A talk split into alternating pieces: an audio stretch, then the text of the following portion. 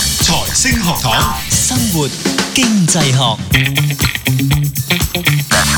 好生活經濟學啊，咁啊有我哋四個喺度，包括有我 Steven 蔡展輝，咁亦都有 Doctor Fred、Cato 同埋 Sharon，大家好。Dạ, Hello，好啦，我哋繼續講呢個疫症大流行底下的生活經濟學。咁啊，我哋上集咧就講到呢個 work from home 啦，咁啊嗯大家已經好慣常噶啦。咁唔我又冇話好與唔好，咁但係即係有陣時太多日子係 work from home 咧，我都嗯哼發覺即係個 productivity，即係嗰個生產力唔係真係咁高啊。睇係 嘛睇因人而異。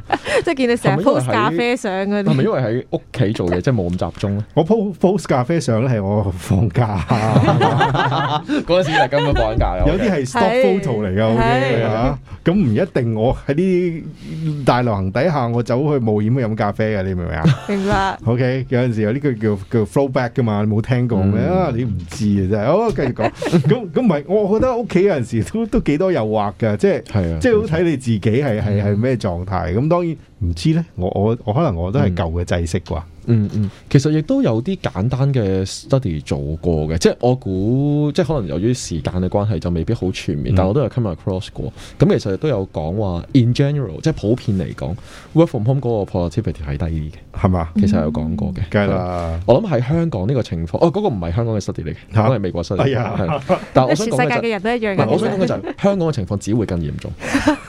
係啊，喂，你諗下美國嗰陣時，美國嗰啲人同香港嗰啲人最大嘅分別，即係已經唔好講話 man 個 mentality 嗯係 OK，唔好係先唔好講嗰樣係嘢，或者係有冇能力集中嗰樣嘢。係喂，你個環境都唔同啦。咁啊係。喺美國你 work from home 你都可以有自己一間房㗎嘛，係啊你幾閂埋房門你要集中你可以集中啊嘛。幾空曠啊唔！係香港你點得啊？唔得啦，你轉身就已經一係就屋企人 啦，一係冇牆啊係冇牆啦，啊一係隔離屋啦。你點做咧？呢樣嘢其實真係，所以我就係話香港嘅情況其實可能只會更差咯。 OK，係啊，即係我就唔知道有幾多或者有幾嚴重或者點樣去量化佢咯。咁但係 work from home 嗯比比較困難係咪？嘅，我係覺啊得。睇睇你本身嗰個行業啊，或者你你嘅工種啦。咁嗯嗱，我哋上次又有就話想講咧，就即係由呢個 work from home 變咗呢個 home school 啊，或者而 家叫 online education 啦。咁啊，其實唔好話大學啦，嗯由幼稚，哇！我真係聽過係，啊，幼稚園都有幼稚啊園都好太誇長張啊啦，真係。我真係聽見我啲同事話翻去要陪個仔，哇！你就要幼稚園啫喎，係啊，佢哋咧原來一個禮拜有五日咧，哇！真係啲阿媽仲忙過平 時。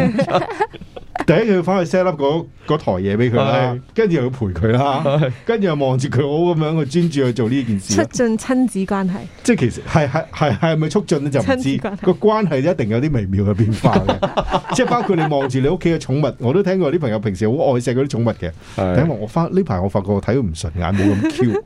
之 前我見到佢好得意、好可愛嘅，但係呢排係見咧有啲唔順眼，唔知點 解。咁所以嗱，呢個又係真係美國係同香港嘅分別。香港真係逼噶嘛，大佬。香港逼嘅爭好遠。你咁樣其實困獸鬥真係搞唔掂啊！所以咪成日喺度講咯，即係唔係唔係 exactly 今次啦，咪講話啲男，尤其是男人退咗休之後係，長留喺屋企嘅時候，係同個老婆嘅關係會變夫妻差關係㗎嘛變。差。開開始躁狂啊 嘛，，係啊，即係主要係個老婆啦躁動啦，兩個都係咪？咁冇得轉老婆咪轉地方，得我都避啊嘛，咁喺度咁樣。冇得轉老婆就轉地方，而家冇即係去得多，啲旅行。但係而家又冇得轉地係啦，方啊咁嘛。你個所以問咪題成日喺度咯。落街捉 下棋啊，咁就弊 啦，啱啱就拉咗啦，啱啱就拉咗係啦啦，四個咪係啦。咯，太多人。啊所以而家就出事啦。咁但係而家真係由幼稚園、小學、中學同大學，即係 Sharon 頭先個反應都好大，即係真係喎而家真係仲忙過之前。你唔好話以前，係啊，即即係係唔好以為佢得閒咗喎，其實佢真係你仲要安排好多嘅嘢俾佢 喎，絕八對分鐘絕對唔係絕對唔係得閒咗啊！我雖然係一個老師啦，但係同一時間咧，我個仔咧係都係 homeschool 啊嘛，呢段時間係係係啦。咁佢就同我投訴過啦，其投實。訴你。即係佢唔係投訴我，投訴間學校哦，其實好老實。 OK，OK 係即係我又覺得佢佢係好好 reasonable 嘅今嗯次，佢指出啲咩問題咧？第一。咁前誒咁天都會知， 係啊係啊係啊，我仔唔知有冇聽，應該冇係。佢話第一咁樣樣，佢話其實 homeschool 咧其實係仲忙過翻學嘅，係咯，我聽過好多都係咁講。係啦。咁其實主要有有啲問題嘅，即係其實好老好老實喺老師嘅角度，誒你突然間轉 online education、online 上堂嗯，我鬼有咁多嘢可以立即 online 整俾你啊！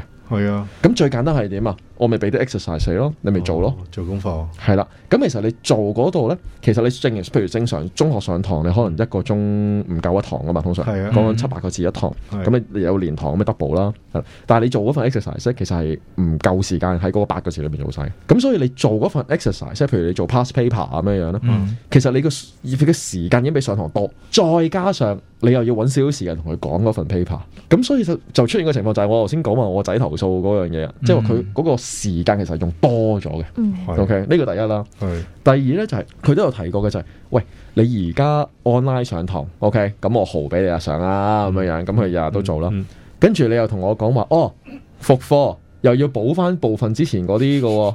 即係點啊？之前做嗰啲唔計係啦，我個仔 exactly 就係講呢一句啦。嘅，因為咁我嗰啲之前 virtual 嚟哦唔係，啊嘅。因為啲老師翻唔到 office 拎翻以前嗰啲嘢，唔知道個進度去到邊度，所以你哋係全啦，部唔啊重知新進做度係一個過。。第二咧，其實好老實，即係我諗喺老師嘅角度去睇咧，就係、喂，我俾咗啲功課同大家傾嗰啲嘢，第一唔係個個有做嘅，呢、係個 attendance 又係係一個問題啦。第係二，我亦都唔知道你明幾多，嗯係咁所以有啲重要嘅嘢我咪再講又再咯。嚟多次，係啦，咁所以學有 部分嘅學校都唔係淨係我個仔間學校嘅，其實有啲學校已經喺度講緊 啦，考慮緊 shorten 個暑假啊嘛，嗯上翻啲堂啊嘛，咁我仔咪火都嚟咯。喂，每日已經好忙啦，然之後你仲要再 cut 我個暑假咁樣樣，即係所以啱啱就喺度講，喂，學生係咪忙咗咧？其實係有可能嘅。 唔係，你可以同佢講仔啊，暑假而家都冇得出去啦，上堂喂啦。同埋我成日同你講，哇學費好抵咯，咁咪真 係係啊，即係冇加學費嘅喎。